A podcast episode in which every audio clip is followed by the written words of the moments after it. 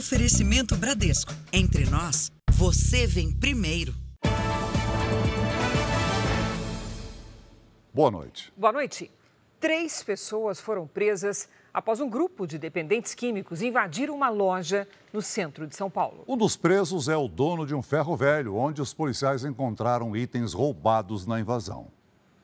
Imagens inéditas mostram que a rua no centro de São Paulo estava praticamente vazia no momento em que a loja de eletroeletrônicos foi saqueada. Na esquina, um grupo destrói uma das portas de aço. Todos entram por uma fresta. Lá dentro vasculham as prateleiras e reviram os balcões. Logo fogem carregando a mercadoria. De 10 a 15 pessoas participaram da invasão. Há cinco anos, neste ponto, o comerciante nunca tinha sido roubado. Durante a invasão, o alarme disparou e as câmeras gravaram tudo. Foram 12 minutos dentro desta loja, o suficiente para que fossem levados computadores, monitores e outros artigos de informática, gerando um prejuízo de 100 mil reais. Guardas encontraram alguns itens furtados escondidos em bueiros da região central. Três pessoas foram presas. Uma delas é o dono de um ferro velho, que fica a uma quadra da loja. No local foram encontrados itens que foram roubados na invasão. Só 30% dos equipamentos foram encontrados até agora, para o desespero do Cláudio. Antes de ontem eu estava conversando com a minha esposa eu tô com vontade de desistir daqui. Parece que é uma coisa já anunciada. A gente dorme no travesseiro já com esse consciente trabalhando. Olha, a qualquer momento você vai receber uma ligação. A concentração de usuários de drogas tem preocupado os lojistas. A nossa equipe registrou o chamado fluxo. A movimentação de dependentes químicos acontece várias vezes durante o dia. Hoje eu não fiz nenhum serviço até agora se, se entrou 50 reais na caixa já tá bom, sendo que a gente há quatro meses eu pago o aluguel daqui da loja do meu bolso. A prefeitura anunciou medidas contra as lojas onde foram encontrados itens roubados. O consumo de drogas na calçada, bem perto da loja de som do André, virou cena do cotidiano. Apesar dele ter reforçado a segurança no comércio, os clientes não voltam. Já recebi telefonema de cliente ao passar para ele preço, negociação, ele achou ótimo, né? Vou aí, me passa o endereço. Tem o endereço do centro? Nem de graça, meu amigo, eu vou aí. Uma perícia preliminar dos bombeiros indica que um vazamento de gás pode ter sido a causa da explosão num prédio residencial de Campos do Jordão, no interior paulista. Três vítimas já tiveram alta. O caso mais grave é o de uma mulher que teve queimaduras em 70% do corpo e precisou ser transferida para um hospital em São Paulo. A suspeita é que a explosão tenha acontecido nesse apartamento duplex. A laje do forro ficou estufada. As imagens mostram a dimensão dos estragos: paredes quebradas, portas arrancadas, móveis revirados. Esta câmera registrou o momento da explosão. Teto de dois apartamentos ali estão bem comprometidos, mas a estrutura física de todo o prédio não. Não há um risco iminente de colapso. Uma análise preliminar dos bombeiros indica que houve um vazamento de gás do aquecedor de água. Mas só o laudo feito por Defesa Civil, Prefeitura e Instituto de Criminalística poderá confirmar. Não há prazo para divulgação do resultado. O prédio residencial, que está parcialmente interditado, fica no Morro do Elefante, em Campos do Jordão. Parte dos apartamentos era alugada para a temporada. Leandro é o administrador de três das dez unidades atingidas. Ele diz que um hóspede sentiu o cheiro de gás pouco antes do acidente. No dia em questão, né, que foi no dia da explosão, que houve sim, 40 minutos antes, um cheiro muito forte de gás. O impacto da explosão foi tão forte que arremessou uma adolescente de 14 anos do segundo andar do residencial até o chão, agora tomado por escombros. Tudo aconteceu no momento em que ela, o pai, a mãe e uma amiga, também de 14 anos, passavam em frente à porta do apartamento onde teria acontecido o vazamento de gás. Nesse outro apartamento estava um casal que veio de São Paulo passar o feriado aqui na hora, o marido estava no andar de cima, no quarto, e a esposa embaixo, na sala. Ela foi levada em estado gravíssimo para o hospital. Junto com os vizinhos, a gente conseguiu também estar tá alcançando ela embaixo dos escombros. Renata Fontoura, de 24 anos, foi transferida para a UTI de um hospital em São Paulo. Alex mora no condomínio e relata o que sentiu no momento. A gente só viu aquela explosão, sentimos uma pressão muito grande assim, né, da explosão e vimos o vidro estilhaçar da sala e na hora a reação foi sair. Veja agora outros destaques do dia. Cidade de São Paulo registra o trimestre com o trânsito mais violento dos últimos sete anos. A história absurda da mulher que se internou para retirar um mioma e teve o braço amputado. Em Portugal, presidente Lula volta a atacar a taxa de juros. E na série especial, como está a respiração dos brasileiros e como a poluição pode prejudicar a sua saúde.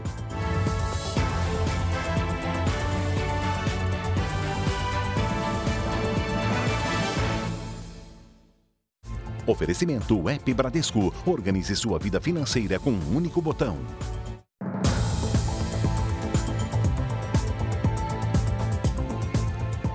A polícia do Rio de Janeiro investiga o que aconteceu com a passista de uma escola de samba que teve o braço amputado durante uma cirurgia num hospital público. Ela foi internada para retirar miomas no útero. Aos 35 anos, Alessandra não sabe como recomeçar. Destruíram todos os meus sonhos. A minha profissão, que é né, ser cabeleireira, é, o que eu mais gosto de fazer, que é sambar né? A minha vida social. A cabeleireira e passista de escola de samba teve o braço amputado após ser internada para retirar miomas no útero. A operação foi no dia 3 de fevereiro, neste hospital estadual, na Baixada Fluminense. Os problemas começaram assim que ela voltou da cirurgia. Alguma coisa aconteceu, não sei se foi alguma coisa na veia que deram nela. Ela voltou para outra cirurgia, abriram a barriga dela novamente, retiraram o útero e nisso que retirou o útero, ela voltou para o quarto já entubada. No dia seguinte, Alessandra estava com as pontas dos dedos escuras. No hospital da mulher, começou a necrosar os dedos e estava subindo. Eles enfaixaram a mão dela toda e esconderam da família. E eu perguntei para os médicos por que, que vocês enfaixaram a mão dela.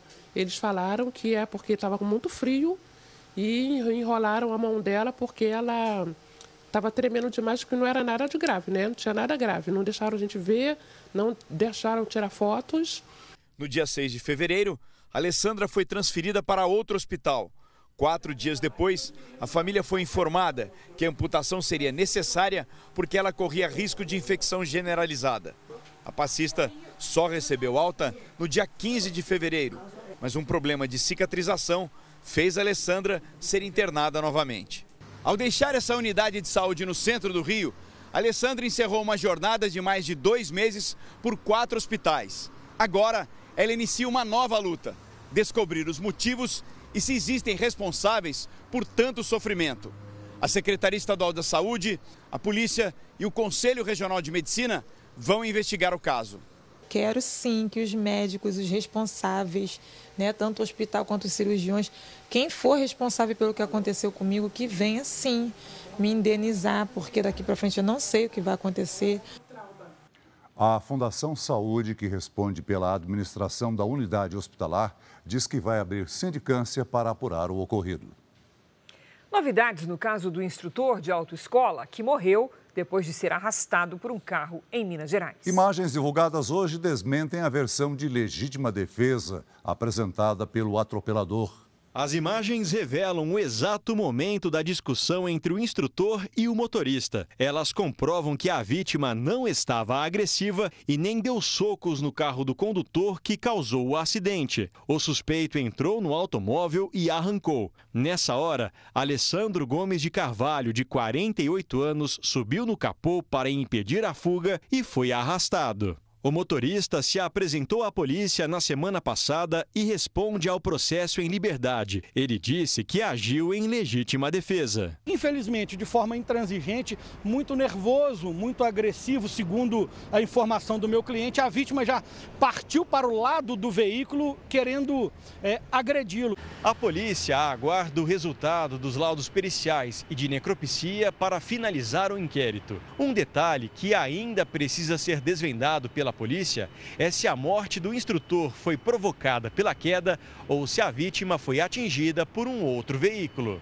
Ele desviou, mas não conseguiu desviar por completo e o veículo do evasor colidiu no veículo desse cidadão. Então nós precisamos aguardar os laudos para saber se o motivo do óbito do felizmente, do instrutor da autoescola. Foi em razão da colisão, foi em razão da queda. O aluno da autoescola, que estava no carro com Alessandro, foi ouvido e confirmou que em nenhum momento o instrutor ficou alterado. Alessandro teve a morte cerebral confirmada depois de cinco dias internado.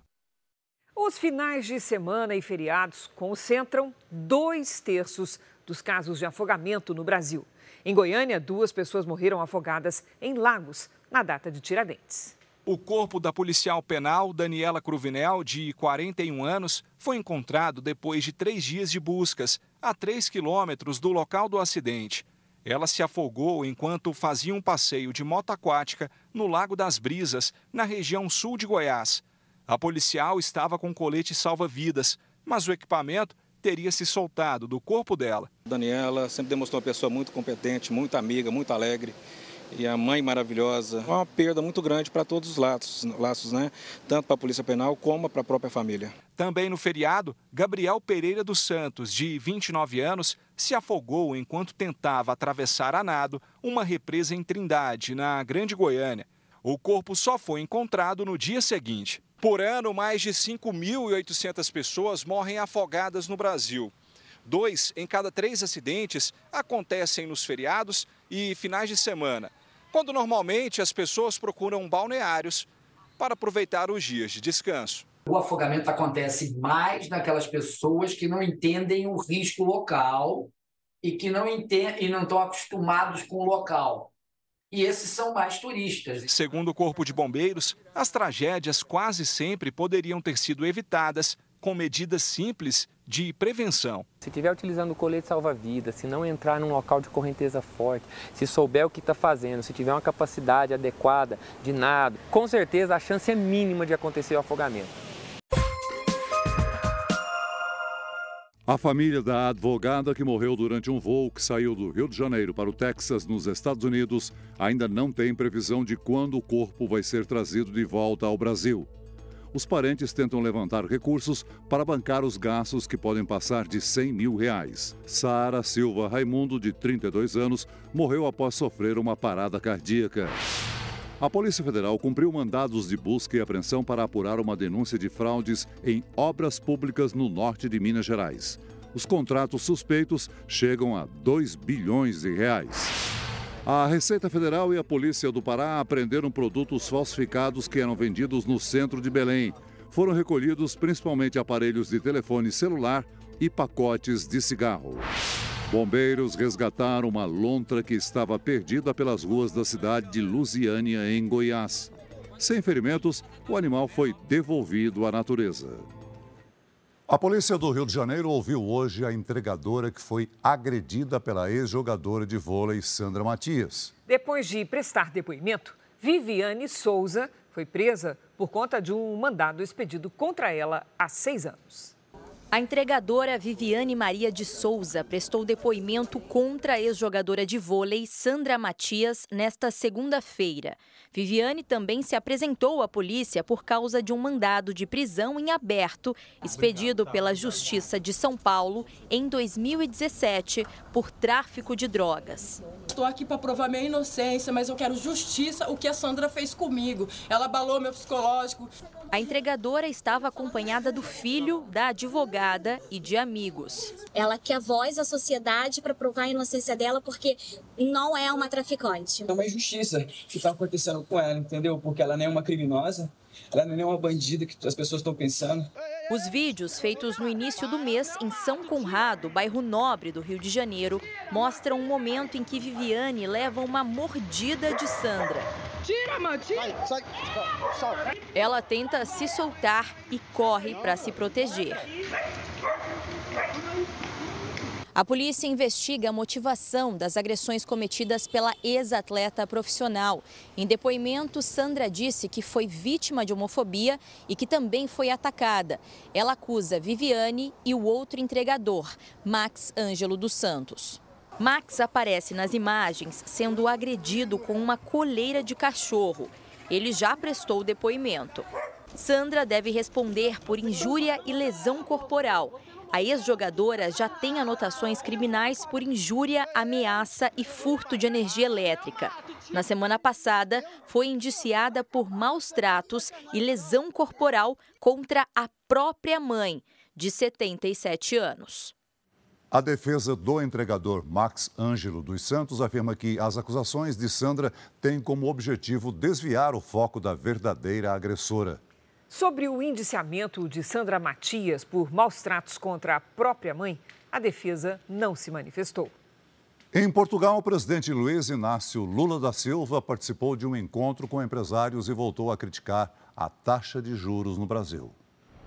O evento com empresários portugueses e brasileiros na cidade do Porto foi para incentivar negócios entre os dois países. O Brasil é um dos dez maiores investidores em Portugal é o segundo maior fora da União Europeia. No encontro, o presidente Lula voltou a criticar a alta taxa de juros do Brasil de 13,75% ao ano, a maior desde 2016. Ninguém toma dinheiro emprestado a 13,75. Ninguém. Não existe dinheiro mais barato. E a verdade é que um país capitalista precisa de dinheiro. E esse dinheiro tem que circular, não apenas na mão de poucos, na mão de todos. Em seguida, Lula voltou à capital Lisboa a bordo do KC-390, a primeira aeronave de uma série de cinco que serão fabricadas em parceria entre Brasil e Portugal. O acordo foi assinado em 2019, durante o governo de Jair Bolsonaro. Ao desembarcar, Lula e o primeiro-ministro português Antônio Costa firmaram mais uma parceria. A produção de 200 caças Super Tucanos para a Força Aérea Portuguesa. Eles serão fabricados de acordo com o padrão da OTAN, a aliança militar do Ocidente composta por mais de 30 países e liderada pelos Estados Unidos. Depois, no Palácio de Queluz, onde o imperador Dom Pedro I nasceu e morreu, o presidente Lula participou da entrega do Prêmio Camões de Literatura ao cantor, compositor e escritor Chico Buarque. Ele foi escolhido em 2019 por um júri formado por representantes do Brasil, de Portugal e de países africanos de língua portuguesa, mas só recebeu o prêmio hoje. O último compromisso de Lula aqui em Portugal será amanhã na Assembleia da República. Ele discursa antes da cerimônia oficial pela comemoração do fim da ditadura no país. A segurança será mais uma vez reforçada porque existe a expectativa de manifestação contra a presença de Lula no parlamento português. Em Brasília, o ministro da Fazenda, Fernando Haddad, disse hoje que vai abrir o que chamou de caixa preta das empresas beneficiadas por renúncias fiscais. Segundo o ministro, é possível combater mecanismos que fazem o governo perder pelo menos 800 bilhões de reais por ano. De olho no aumento da arrecadação, a equipe econômica tenta fechar as torneiras das despesas públicas e, para isso, estuda acabar com a isenção de impostos de determinadas empresas. Bilhões que são drenados do, dos cofres públicos para beneficiar meia dúzia de empresas que fazem engenharia tributária em cima de um dispositivo legal que hoje está sendo abusado. E assim vai. O, a caixa preta que existe no Brasil é essa. É a maior caixa preta do Brasil. Dá quase 600 bilhões de reais que, que a União perde em nome do quê? Em nome de meia dúzia que fazem lobby no, no Congresso e no Judiciário. Ilegítimos. Se fosse uma coisa legítima, trata a luz do dia. A ideia de Haddad não é cortar benefícios de todas as empresas, mas de algumas. O ministro também quer expor quem se utiliza de manobras para evitar o pagamento de impostos. Pelas contas da Fazenda, com as mudanças, será possível arrecadar pelo menos 150 bilhões de reais a mais por ano. Mas a desoneração na folha de pagamentos, o Simples Nacional, o ProUni e as Santas Casas não seriam atingidos pelas medidas em estudo. O Ministério da Fazenda e a Advocacia Geral da União estão fazendo um pente fino na lista de todas as empresas para entender os benefícios de cada uma. O governo se propõe a zerar o déficit público no ano que vem, ou seja, pretende arrecadar mais do que gasta. Como você acabou de ver, segundo o ministro Haddad, as perdas estimadas pelo governo são de 600 bilhões de reais por ano com as isenções. O depoimento do ex-ministro da Justiça, Anderson Torres, à Polícia Federal, foi adiado a pedido da defesa dele. As imagens da invasão do Palácio do Planalto, que foram liberadas por ordem do Supremo Tribunal Federal, mostram que não houve resistência aos criminosos por parte da segurança. O chefe interino do Gabinete de Segurança Institucional, Ricardo Capelli, disse que 35% dos agentes do GSI já foram substituídos no governo Lula e considera a troca normal. Novas imagens mostram que os agentes de segurança estavam parados e até sorrindo enquanto a invasão acontecia no Palácio do Planalto. O material também confirma que não houve confronto entre os militares e os invasores. Também chama a atenção a chegada de manifestantes acompanhados por um fotógrafo de uma agência de notícias. Depois de registrar um dos extremistas arrombando a porta da antessala do gabinete presidencial, o profissional mostra as imagens para o invasor e os dois se cumprimentam. Hoje, o ministro Alexandre Padilha, da Secretaria de Relações Institucionais, criticou os militares que faziam a segurança do Palácio do Planalto. Nas imagens nós vemos por exemplo, é, agentes militares que trabalharam como verdadeiros garçons dos terroristas, eram hostes dos terroristas dentro do Palácio do Planalto. Então se identifica ali agentes militares que de fato tinham uma postura de colaboração. Militares que aparecem nos vídeos do circuito do Palácio do Planalto prestaram depoimento ontem à Polícia Federal. Entre eles, o capitão José Eduardo Pereira, flagrado pelas câmeras dando água para os invasores. Hoje também estava previsto o depoimento do ex-ministro da Justiça, Anderson Torres, mas a audiência foi adiada a pedido da defesa pelo estado emocional de Torres. Ele está preso preventivamente há três meses e meio por suposta omissão nos atos do dia 8 de janeiro.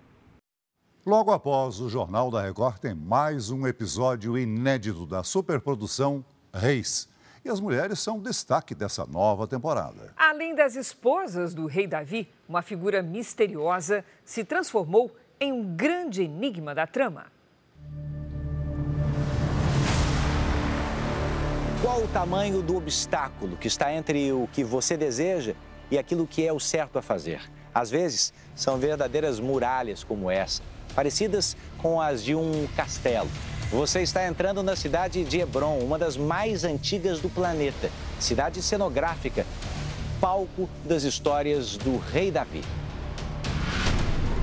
Para o rei que busca unificar Israel, uma dessas muralhas será seu interesse por mulheres. Davi vai se casar várias vezes, o que se revelará um erro. Parabéns, Davi. A princesa Maaca, por exemplo, vem de outro reino. Maca, ela não aparece se não for para casar. É mesmo? Aham. Como é estrangeira, Maaca tem um jeito de se vestir diferente. Nitidamente nós podemos ver que os trajes da Maaca têm mais detalhes, ela tem mais ousadia nos looks dela. Como vocês podem ver, ela já vem com os braços à mostra, ela tem fenda. Até fendas? Ó, fendas.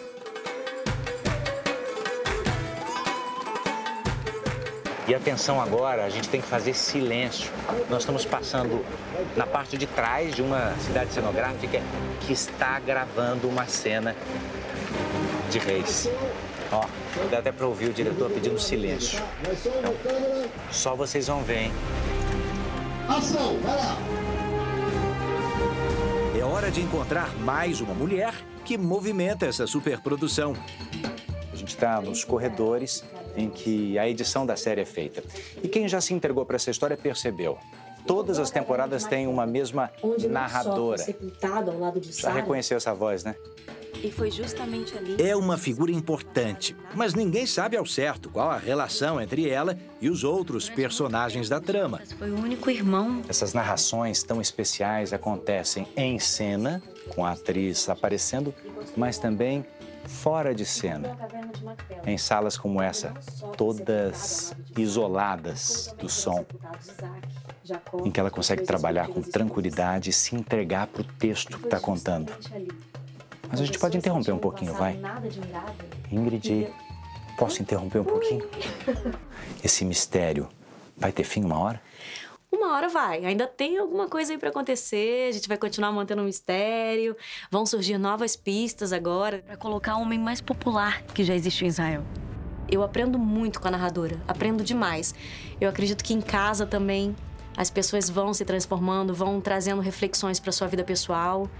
E é muito lindo de poder ver a arte de alguma forma exercendo essa função, né? Bom, já está tarde, é melhor eu ir antes que o rei desista de me ver hoje. A sensibilidade dessas mulheres ecoa por toda a série. O que mais me importa hoje, nesse momento da minha vida como realizador, é que a mensagem chegue nas pessoas, que ela transpasse o vidro. É tocar as pessoas e, se eu puder, transformar para melhor. Reis, a Conquista vai ao ar de segunda a sexta, sempre às nove da noite.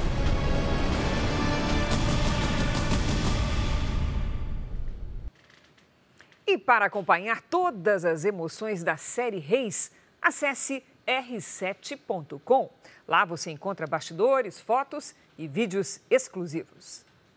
Veja a seguir: primeiro trimestre foi o mais violento no trânsito de São Paulo em sete anos. Adolescente de 13 anos que sofria bullying na escola é agredida por cinco colegas. E na série especial, os problemas de saúde causados pela poluição nos seres humanos e nos animais.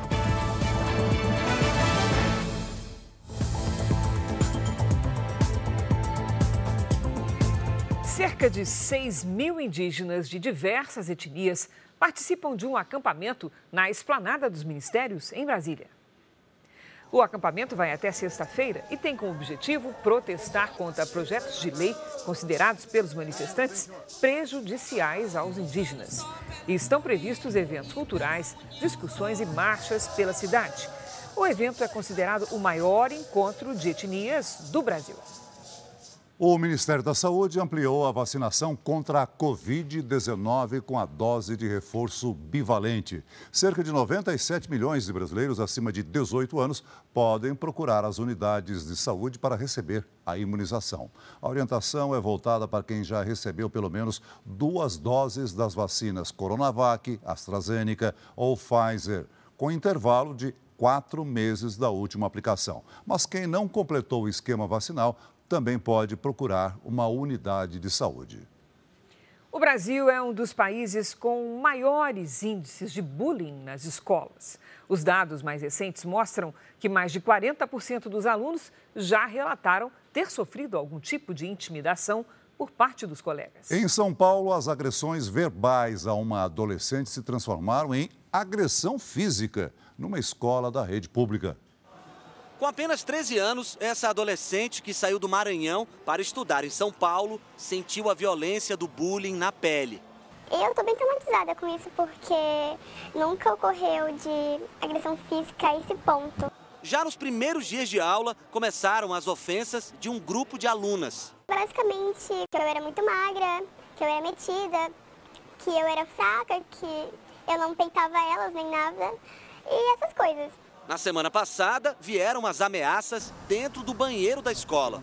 Ela chegou depois de mim e começou a debochar e a rir. E falou que na saída ela iria me pegar, no caso, para bater. A ameaça foi cumprida e a violência registrada em vídeo por uma das alunas. O Jornal da Record optou por não exibir as imagens. A adolescente foi abordada e agredida nesta praça que fica bem ao lado da escola municipal. Foram puxões de cabelo, socos e pontapés durante meia hora, até que um morador da região percebeu a situação e interferiu. Segundo a adolescente, dois dias antes, uma funcionária da escola chegou a presenciar as ameaças das colegas, mas nada foi feito. Se uma funcionária viu, como que a escola não ia saber?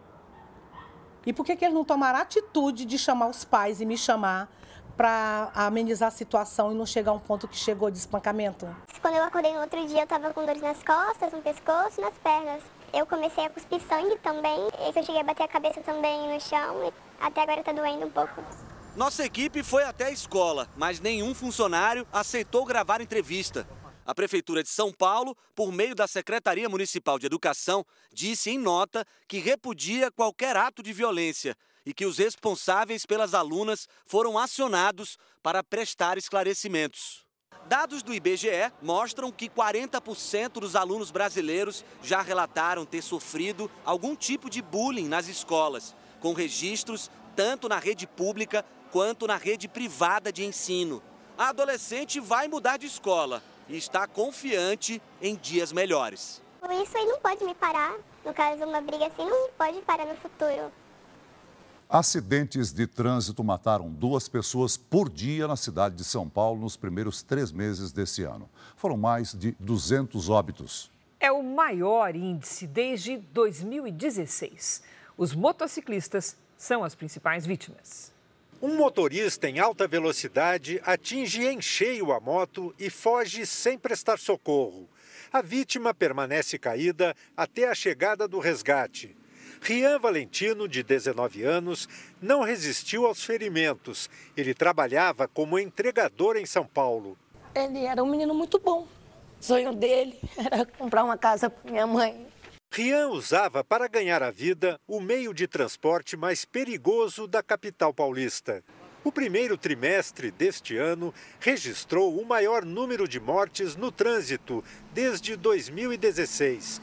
Entre janeiro e março foram 209 vítimas. Destas, 83 eram motociclistas, 40% de todos os óbitos. O trânsito, quase sempre congestionado, desafia a habilidade, o equilíbrio emocional e a paciência de motociclistas e motoristas. E é cada vez maior o número de veículos nas ruas e avenidas da capital paulista.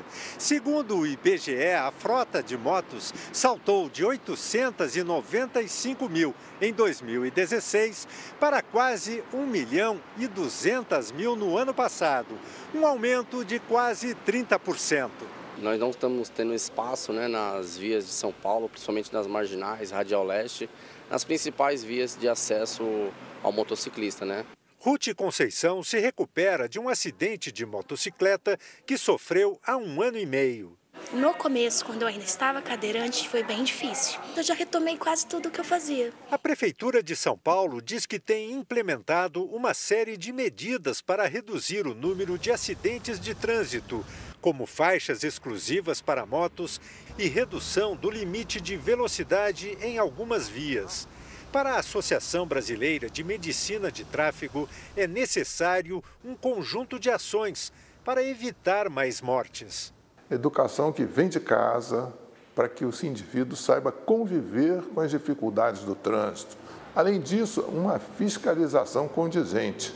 E, em terceiro lugar, a necessidade da punição. A punição, na realidade, a multa, é uma maneira de educar. Um caminhão desgovernado deixou um ferido, destruiu três carros e derrubou um poste em São Paulo. As imagens mostram o desespero do motorista ao tentar sair do veículo depois de constatar que estava sem freio. O caminhão fazia a remoção de entulho na rua quando o acidente aconteceu. Moradores da região ficaram sem energia elétrica por cerca de 12 horas. O projeto de lei que estabelece regras de transparência na internet deve ser votado nesta semana na Câmara dos Deputados. A proposta cria mecanismos para responsabilizar as redes sociais pelo compartilhamento e disseminação, disseminação de notícias falsas. Além disso, pode fazer as plataformas pagarem pelo uso de conteúdo jornalístico que não produziram. O projeto regula a atuação das plataformas digitais no país. O texto prevê que redes sociais e mecanismos de busca moderem, identifiquem e excluam conteúdos considerados criminosos. A pena será de multa e até prisão, de um a três anos, para quem promover ou financiar a desinformação. As plataformas digitais terão que publicar relatórios de transparência e também poderão ser punidas por publicações de fake news patrocinadas quando o alcance do conteúdo falso fica ainda maior. O projeto obriga ainda que as plataformas paguem pelo conteúdo jornalístico distribuído nas redes. A medida já foi aprovada na Austrália, no Canadá e na Itália, por exemplo. O motivo é simples. As empresas de tecnologia não investem para produzir notícias, mas lucram com as notícias produzidas pelas empresas jornalísticas. Não dá para que as big techs continuem utilizando conteúdos para ganhar tráfego, ganhar atenção, interesse e esse conteúdo utilizado não ter a justa remuneração. Isso fortalece o jornalismo, fortalece a imprensa livre, que é um dos fundamentos da democracia. O relator destaca que o texto não vai servir para censurar qualquer conteúdo. Esse projeto fortalece a liberdade de expressão. Por quê? Porque permite que cada usuário possa contestar a plataforma digital quando ela retira um conteúdo que ele publicou.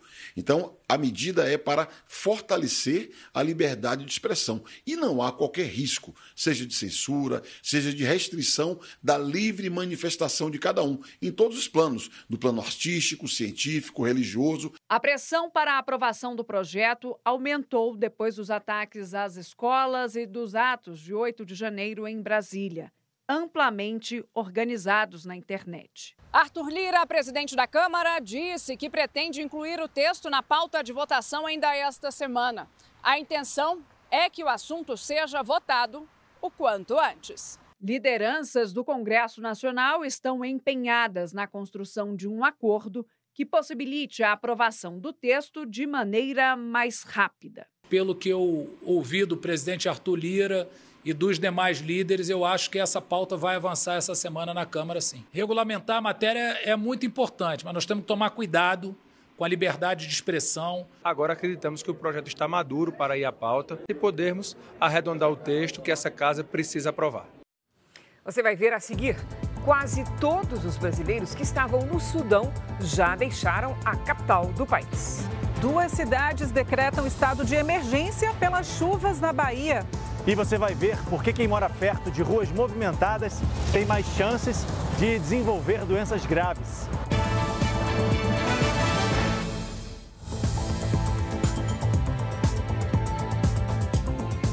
O governo americano anunciou que os generais do Sudão concordaram com um cessar-fogo de 72 horas. O confronto já deixou 400 mortos. Na capital, Khartoum, aeroportos estão fechados. Comboios tentam levar famílias até os países vizinhos. Duas forças rivais lutam pelo poder no país: o Exército do Sudão e um grupo paramilitar.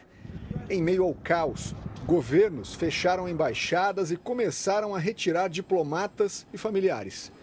Desde o fim de semana, aviões militares do Reino Unido, da Espanha, França e Alemanha já decolaram com mais de mil pessoas. Cerca de 100 americanos também foram retirados. Os Estados Unidos têm mais de 16 mil cidadãos no território sudanês. Os Estados Unidos não pretendem fazer uma operação em larga escala para tirar americanos do Sudão, principalmente pela falta de segurança no país em conflito. Segundo o Ministério das Relações Exteriores do Brasil, Itamaraty, 16 brasileiros estavam em Khartoum quando o conflito começou. A maioria deles faz parte de um time de futebol. 15 dos brasileiros já deixaram a capital em diferentes operações. Vamos agora voltar ao vivo a Brasília. O Republicanos reelegeu o deputado federal Marcos Pereira para a presidência do partido. A repórter Narla Aguiar tem os detalhes. Olá, Narla, boa noite. Boa noite, Cris, Celso, boa noite a todos. Marcos Pereira vai ficar à frente do Republicanos pelos próximos quatro anos. O deputado é o presidente nacional do Republicanos desde 2011, quando o partido tinha oito deputados federais e um senador. Hoje a legenda tem 42 deputados federais e quatro senadores e é a sexta maior bancada da Câmara dos Deputados. Ele também é o atual vice-presidente da Câmara. Durante a convenção, a senadora Damares Alves assumiu como secretária nacional do Mulheres Republicanas, com a missão de aumentar a participação feminina nas próximas eleições. O deputado Marcos Pereira agradeceu o apoio e afirmou que a missão do Republicanos é ousada.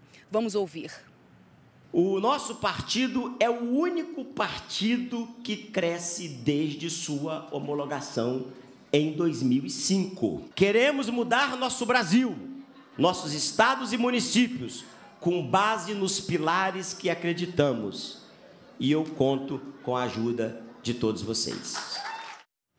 Hoje, uma forte chuva alagou ruas de Salvador. Em todo o estado da Bahia, os temporais têm causado transtornos. Duas cidades já decretaram situação de emergência.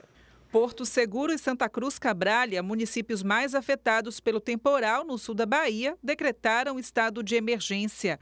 Em Santa Cruz Cabralha, o rio transbordou e parte da pista na entrada da cidade caiu. Os reparos já estão sendo feitos. No centro, duas pontes desabaram. Uma delas continua interditada. A maioria das escolas suspendeu as aulas para servir de abrigo. Só em Santa Cruz, Cabralha, mais de 4 mil pessoas tiveram que deixar as casas. A capital baiana também amanheceu debaixo de chuva e várias ruas e bairros ficaram alagados. A Avenida Centenário, no centro da cidade, mais parecia um rio. Nesta avenida, os carros pararam no meio da enxurrada. Numa das principais estações de ônibus, a água jorrava pelo teto. Na periferia, casas foram inundadas. Moradores ficaram ilhados. Um estudante saía de casa com a água pela cintura. Nesta rua, onde uma encosta foi desmatada por causa de uma obra, muita gente perdeu tudo. O barranco desceu todo, o pessoal está perdendo geladeira, sofá. Então, um processo assim na minha cabeça que minha moto, moto do meu marido, é, duas geladeiras, tá uma tragédia lá dentro. E além da Bahia, cidades do Maranhão e também do Amazonas registraram chuva acima do normal nos últimos dias. Vamos saber com a Lidiane Sayuri quando é que esse cenário pode mudar. Oi, Lid, boa noite. Previsão para os próximos dias sinaliza mudança? Sim, olha, na Bahia a chuva começa a perder força já essa semana. Agora no Amazonas e no Maranhão, só na segunda quinzena de maio, viu, Cris? Boa noite para você. Celso, muito boa noite. Boa noite a todos. Pelas imagens de satélite, ainda vemos nuvens de chuva espalhadas entre o Nordeste e o Norte. Nesta terça-feira, a circulação de ventos do mar mantém a nebulosidade entre o Rio Grande do Sul e o Rio Grande do Norte. O solo encharcado e a chuva constante aumentam o risco de alagamentos e deslizamentos nas áreas destacadas do mapa.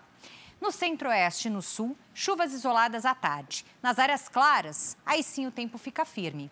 Em Porto Alegre, máxima de 26 graus. No Rio de Janeiro, faz até 30. Em Campo Grande em Boa Vista, 29. Em Aracaju e em Porto Velho, 31.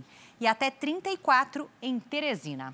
Em Salvador e em Manaus, a chuva mantém o alerta de transtornos. Em Brasília e em São Paulo, tempo firme, com friozinho pela manhã e calor acima dos 27 à tarde. Hoje, no Tempo Delivery, nós temos a Marilene, que é de Rolândia, no Paraná. Vamos lá. Oi, Marilene, tudo bem? A semana terá um pouquinho de tudo por aí. A terça-feira será de sol e tempo firme, com mínima de 14 e máxima de 26. Na quarta, o tempo muda, com chuva a qualquer hora e friozinho de 22. E na quinta, chuva isolada só à tarde. E agora a gente atende a Eunita de Estrela do Norte, Goiás. Eunita aqui na nossa tela. Dona Eunita, cuidado com o tempo seco nesta semana. A umidade relativa do ar cai abaixo do ideal nas horas mais quentes do dia. Na terça, máxima de 33. Na quarta e na quinta faz até 34 graus. Mande também seu pedido de tempo delivery pelas redes sociais com a hashtag você no JR. Cris Celso. Obrigada, Lidy. Até amanhã, Lidy. Polícia Rodoviária Federal apreendeu um carro completamente modificado e sem a placa traseira na BR-060, em Alexânia, Goiás. O veículo chamou a atenção dos policiais quando passava pela via.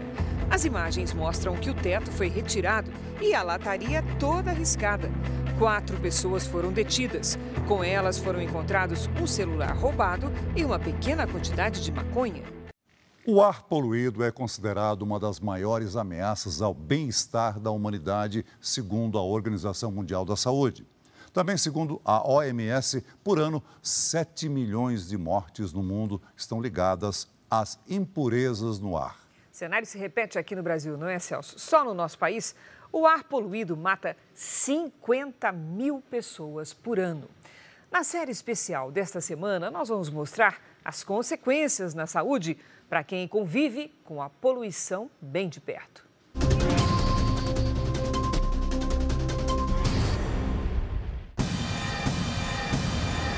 O inimigo é invisível. Na maior cidade do país, dá para dizer que a poluição é mais democrática do que a própria democracia. Pedestre tem menos espaço do que motorista, mas todo mundo consome a mesma quantidade de poluentes. Basta respirar por aí. As pessoas não têm muito medo da poluição, justamente porque na maior parte do tempo a gente não enxerga a poluição. O Brasil tem um carro para cada quatro habitantes. Quem depende do trânsito vive numa encruzilhada. Lucas dirige ônibus há quase cinco anos. Passa mais de sete horas por dia respirando o ar que entra por essa janela. Inalando. Todo instante, todo instante. Tanto você vai como você volta, todos os instantes. A boca fica ressecada, os olhos, às vezes até coceira, né? Quem mora em ruas ou avenidas mais movimentadas tem um risco maior de desenvolver problemas de saúde provocados pela poluição. É o que mostra um estudo feito por pesquisadores da Universidade de São Paulo. Esse aqui é um elevado muito conhecido na cidade como Minhocão. Tem trânsito praticamente o dia inteiro, em cima e embaixo.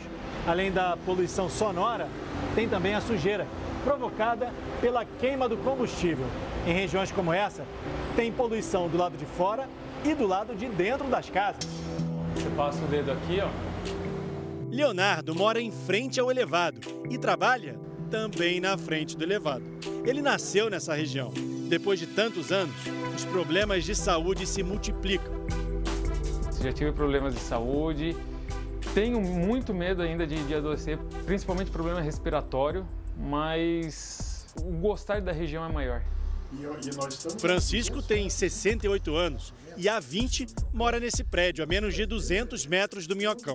Para tentar amenizar a poluição, ele mantém tudo fechado em casa. É muito importante nós mantermos as casas ventiladas, arejadas, né? E livres dessa poluição, que, que o ar seja renovado. Você não tem liberdade de abrir para você ouvir os passarinhos, pegar um ar fresco, né? a não ser à noite. Hoje o elevado fecha a partir das 8 da noite e só reabre às 7 da manhã. Uma solução encontrada pelo poder público para amenizar as poluições sonora e do ar. Com 3 km e 600 de extensão, o Minhocão tem o ar 79% mais poluído do que no resto da cidade. E mesmo com a janela fechada, a poeira se acumula aqui. Exatamente. Eu tive problema de respiração, fez uma chapa e tudo apareceu. Ah, era. Uma mancha. Uma mancha.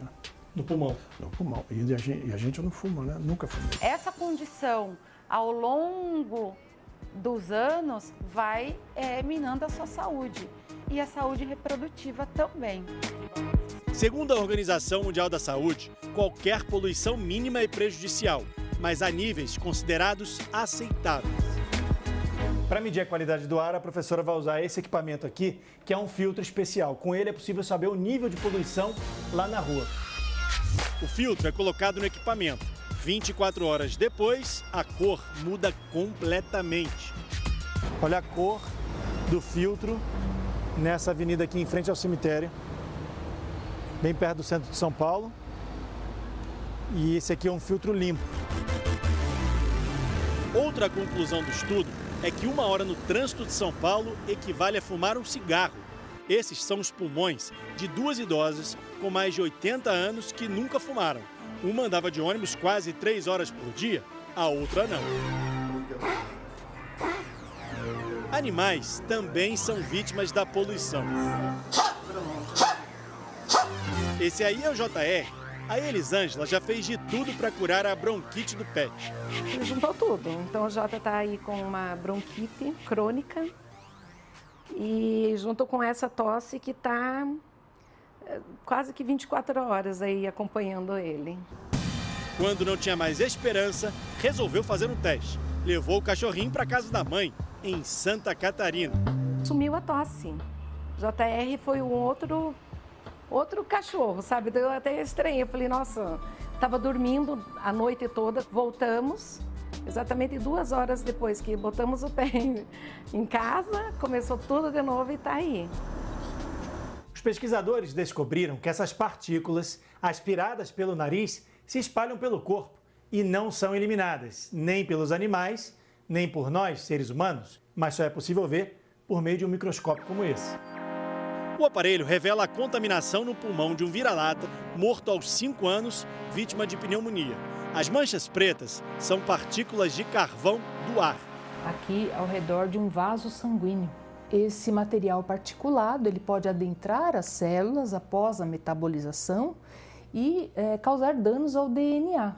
Por causa dos prédios, é, há uma concentração maior de poluentes no ar, não há grande circulação de ar naquele local. Depois do trabalho, Leonardo sempre encontra refúgio aqui, na área mais verde da casa. Aqui que a gente consegue fugir um pouco da poluição sonora, da, da poeira, da, da sujeira. O Jornal da Record de hoje termina aqui. Essa edição na íntegra e também a nossa versão em podcast estão no Play Plus e em todas as nossas plataformas digitais. E à meia-noite e meia tem mais Jornal da Record. Você fica agora com a série Reis. E logo depois da novela Jesus tem Patrulha das Fronteiras. Ótima noite para você. Boa noite.